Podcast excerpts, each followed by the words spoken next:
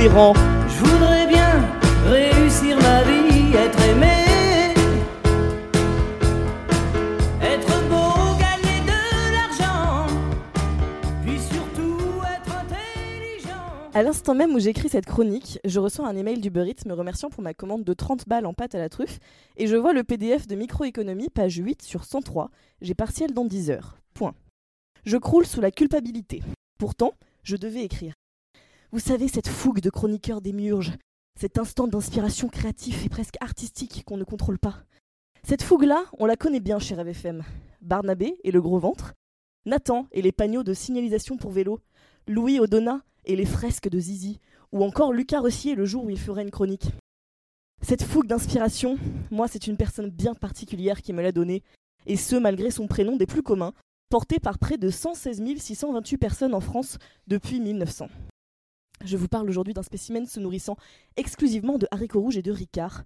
Alors oui, facile d'être vegan dans ces conditions, hein, vous l'aurez deviné, je vous parle bien de notre tendre et cher B007 86 54 4 ou de son sobriquet Élise Ferrand. Élise Ferrand, professeure de Zumba de 2015 à 2017, est de loin la personne la plus spirituelle de cette association, c'est-à-dire la seule qui n'avait pas compris qu'un live Rêve FM, ce n'est pas une célébration religieuse intellectuelle, mais bel et bien une sorte de Marrakech du rire, mais que personne n'écoute, et pas à Marrakech. mais bon. Mais bon, comme dirait mon grand-père, vaut mieux être un fou de la messe qu'un mou de la fesse. Oui, oui, parce qu'Élise, il faut savoir qu'elle n'a pas la fesse molle. La dernière fois que je suis sortie de chez elle, je ne parvenais plus à marcher tant elle m'avait déboîté le cul. enfin, déboîté le cul dans le sens. euh, Enfin, on a fait du sport ensemble, genre, enfin, du sport, on était genre séparés, enfin, on n'a pas. Voilà, bref, on m'a déboîté le cul, voilà, bon. Ok. Euh, du coup, parce que oui, mais monsieur, les véganes peuvent aussi faire du sport, oui, en effet. Et Élise, c'est même une femme extrêmement courageuse. Bon, même si on m'a raconté qu'elle se faisait un peu pipi dessus devant les deux ânes extrêmes. Ah non, non, mais elle a pas peur d'eux, hein, juste elle s'est pissée dessus, genre, genre lit- littéralement, genre, pipi, voilà. bon, ensuite, comment parler d'Élise Ferrand sans parler de son style vestimentaire?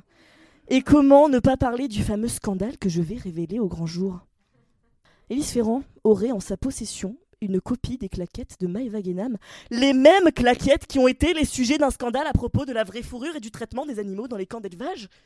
N'as-tu pas honte, Élise Ferrand, d'être le porte-étendard du mouvement vegan à l'ESSEC et de porter une copie des claquettes de Maëva Guénam J'en appelle à ta cohérence politique et sociale. Mais la vraie question de tout cela, c'est n'as-tu pas honte de porter des claquettes à fourrure tout court? Sans évoquer ton pyjama floqué de dizaines de têtes de la petite sirène. Là, là est la vraie question que je soulève dans cet édito politique. En attendant une réponse à ces questions et malgré cette critique au vitriol, j'invite Élise à demeurer telle qu'elle est, une femme inspirante, spirituelle et qui, je cite, crie tout le temps d'après les dires de ses proches. Rendez-vous à Saint-Cyr, chacal.